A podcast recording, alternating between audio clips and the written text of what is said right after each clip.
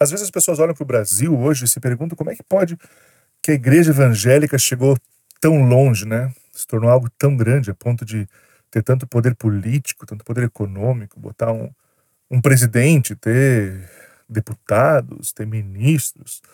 A igreja evangélica tem se tornado um projeto de poder tão gigantesco assim no Brasil, né? Olha, eu costumo pensar que só não entende isso, só não uh, entende como isso aconteceu, como a igreja evangélica chegou até onde chegou, quem nunca botou o pé numa igreja evangélica, quem não conhece a igreja evangélica. Para quem já passou um mínimo de tempo dentro de uma igreja, sabe que isso é o mínimo que se espera, que eles esperavam, o mínimo que eles gostariam de alcançar, né? Inclusive, hoje eu queria contar para vocês uma história de um dia em que eu tive que fugir da igreja.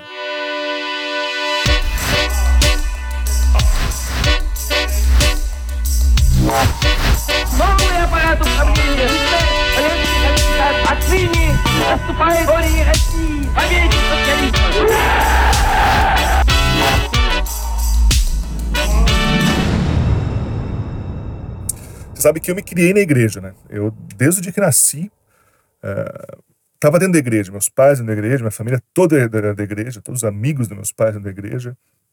Eu me criei dentro de uma igreja. Inclusive, meu nome é Isaac. Não é por acaso, não é porque eu sou judeu. Algumas pessoas acham que eu sou que meu nome é porque eu sou judeu, mas não, meu nome é Isaac por causa da, da Bíblia, né? O Isaac, aquele que o Abraão uh, levou para cima do morro para matar, porque Deus mandou. E daí na última hora falou: Ah, pegadinha, precisa matar, não. Esse é meu nome, Isaac é meu nome porque eu sou de uma família cristã. Só que eu me criei numa igreja mais tradicional, eu sou da igreja luterana. Os luteranos dentro da igreja evangélica, da, da, dos protestantes, né?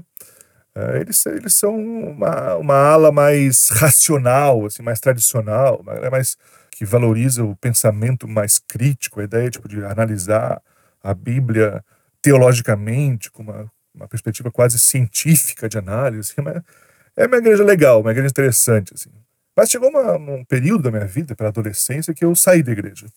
Que eu fui buscar novas experiências para minha vida e caí no heavy metal Uh, saí do, dos braços de Deus para ir para os braços do diabo. Uh, comecei a tocar em banda de metal, comprei minha guitarra, deixei o cabelo crescer. Foi um período bem interessante da minha vida. A gente, uh, além de fazer shows, tocar com a, com a, galera do metal, de de ver com a galera do metal, gostava muito de acampar, passar final de semana no meio do mato comendo cebola assada com vodka quente. É, foi um período bem interessante da minha adolescência. Mas lá pelos 17 anos de idade, mais ou menos, me convidaram para participar de um grupo de pessoas, tipo uma mini, uma pequena, uma pequena igreja que estava se formando na minha cidade e que me disseram que o legal dessa igreja é porque lá tinha muita gente que tocava, muitos músicos e tocavam rock na, na, na nos cultos.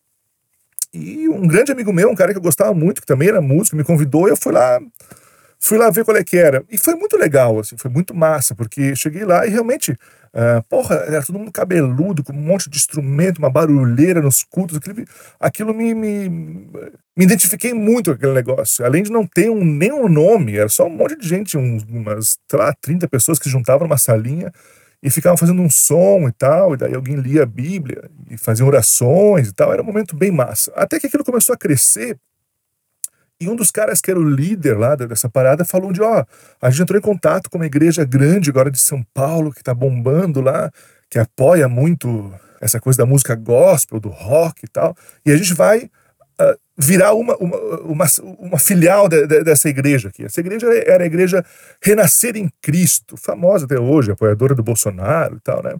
A Renascer em Cristo, ela, ela era comandada pela Bispa Sônia Hernandes pelo apóstolo Estevão Hernandes, os donos da igreja, inclusive apóstolo, o cara se chamava apóstolo, sabe por quê? Porque ele, é uma, ele se dizia um apóstolo, apóstolo uh, era como se ele fosse igual aos caras da Bíblia, igual ao, ao Mateus, o Marcos, o Lucas, o João, o Paulo, pessoas que eram escolhidas por Deus, e ele, ele, ele dizia que ele podia se auto-intitular um apóstolo, Uh, não porque ele queria ser um apóstolo, mas porque ele tinha visto Deus e tinha tido uma, uma revelação de Deus de que ele era o, o próximo, mais um apóstolo, da, da, assim como tinha os, os doze da Bíblia, ele era mais um apóstolo na Terra, então ele criou essa igreja, Renascer em Cristo, que tinha uma pegada muito grande com a música. Tinha bandas como é, o Oficina G3, o Resgate, o Brother Simeon, uma galera muito louca, assim. E aquilo tudo era muito empolgante pra gente, né? Galerinha jovem que tava gostando de música, vendo um monte de coisa acontecer, aquela, aquele povo que, que via toda essa história de, de Deus com uma perspectiva mais jovem, mais animada. E a gente então eh, transformou aquela, aquele núcleo que tinha de pessoas numa filial da igreja renascer. E quando eu digo filial, é porque era exatamente assim. Era um esquema de franquia. A gente entrou em contato com os caras, fez os acordos que precisava, daí pô, eles agilizaram para alugar um imóvel na cidade. Deu uns dias depois, chega um caminhão na nossa cidade.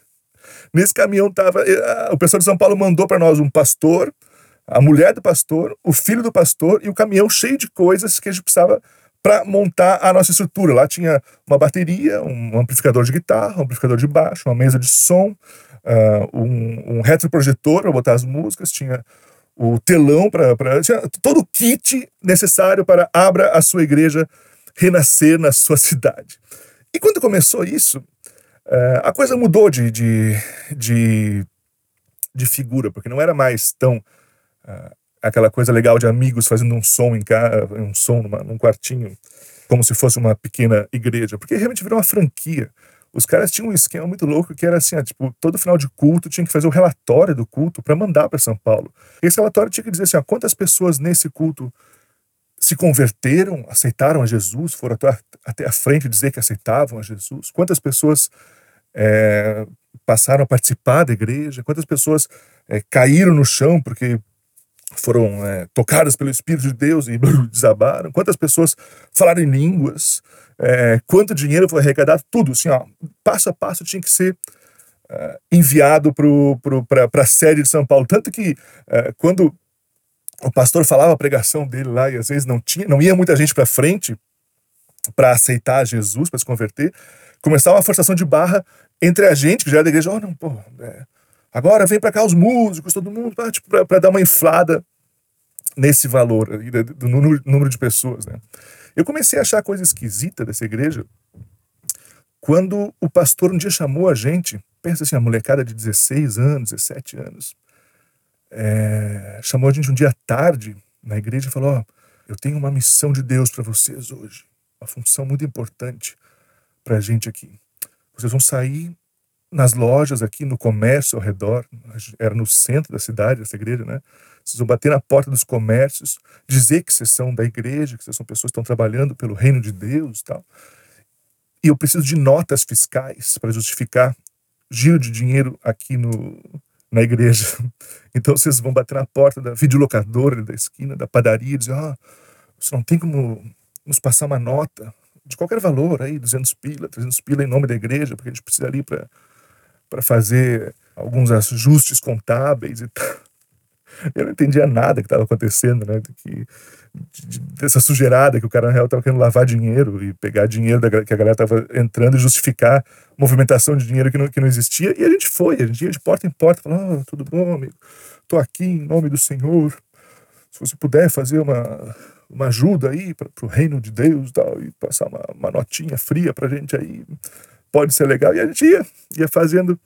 E eu fui ali me relacionando com a igreja, né, cada vez me, aprofundando mais nessa relação, sem entender muito o que estava acontecendo.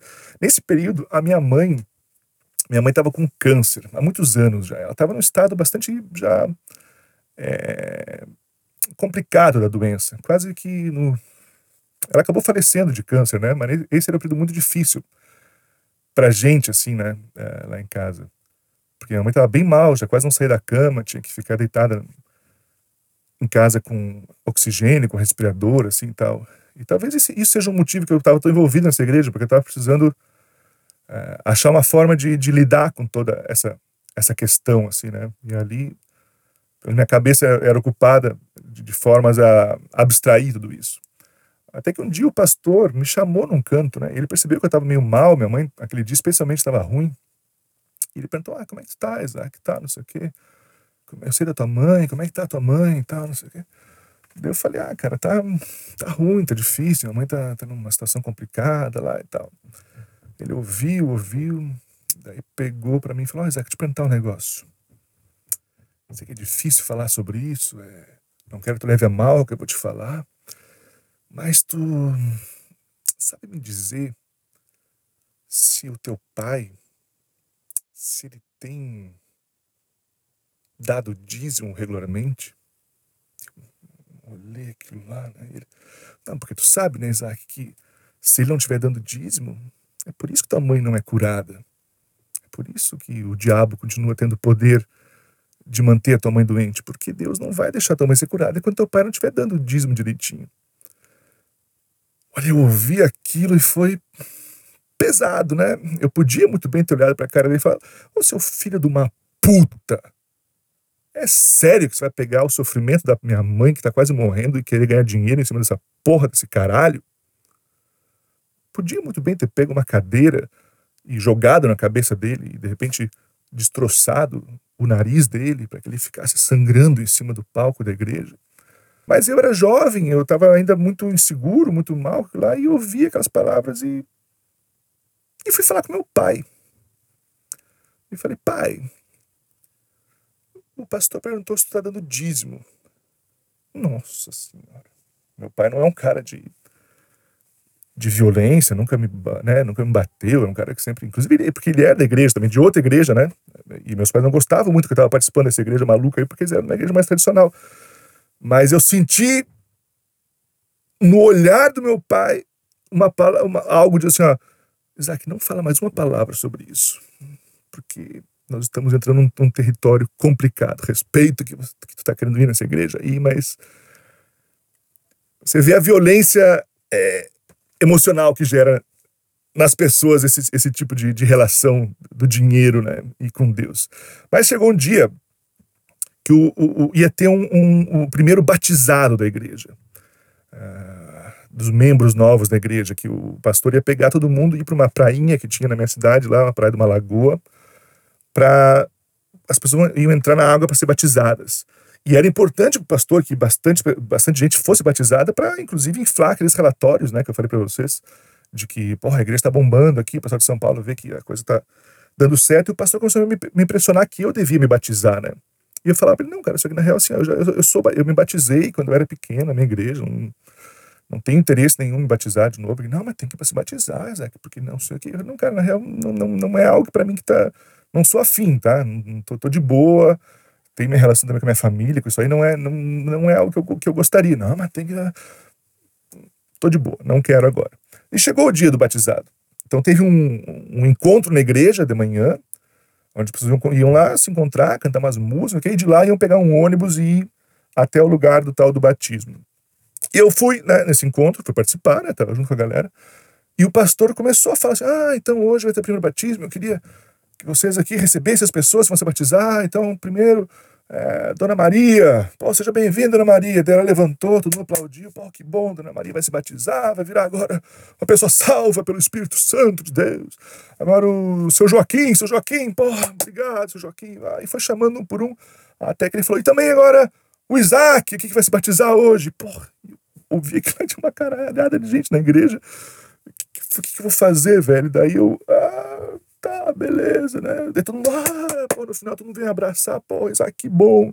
Finalmente tu vai te batizar, finalmente você vai ser salvo, vai sair daquela igreja do diabo que tu participava, até porque eu acho que você sabe que a igreja evangélica tem isso, né? Só né, aqui o indivíduo participa é a correta, as outras todas é gente que vai, que tá na mão do capeta, tá, tá, tá sendo enganado pelo diabo, né? Então uh, todo mundo ficou muito feliz, ah, me abraçando e tal. E eu, caralho, que, que eu, porra que eu faço agora, velho? Digo que, não, que é tudo mentira, que esse cara tá me enganando, o que, que eu vou fazer, velho? Fudeu, né? Ah, vamos lá, vamos ver o que vai acontecer.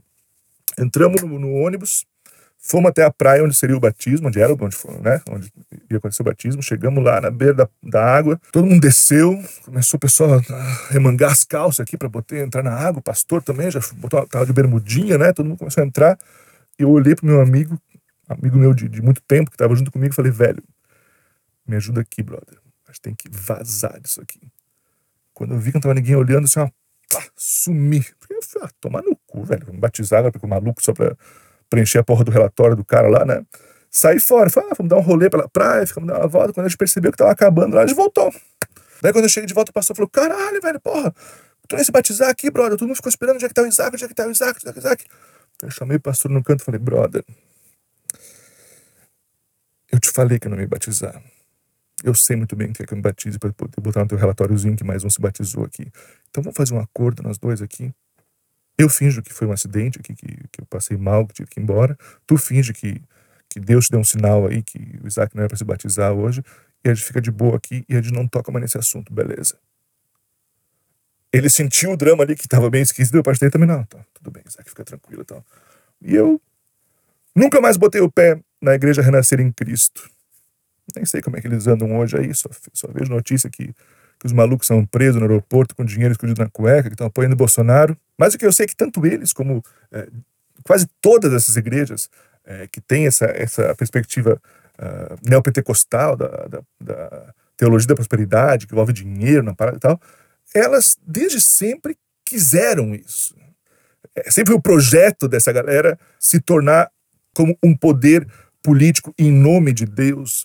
Então, se você olha para o Brasil hoje e não entende, talvez você devesse entrar mais em contato com as igrejas. E talvez mais do que nunca, a própria esquerda, as pessoas que estão tentando de alguma forma eh, mudar as coisas no país, vão ter que entender que ou entra no meio dos evangélicos, ou chega no meio dessa galera, ou essa batalha está perdida, assim, e não tem jeito. É porque você pode achar tudo isso uma viagem, você pode achar tudo isso uma, um delírio, uma loucura, mas a igreja evangélica chega em lugares, em comunidades, e, e, de forma na vida das pessoas que o Estado não chega.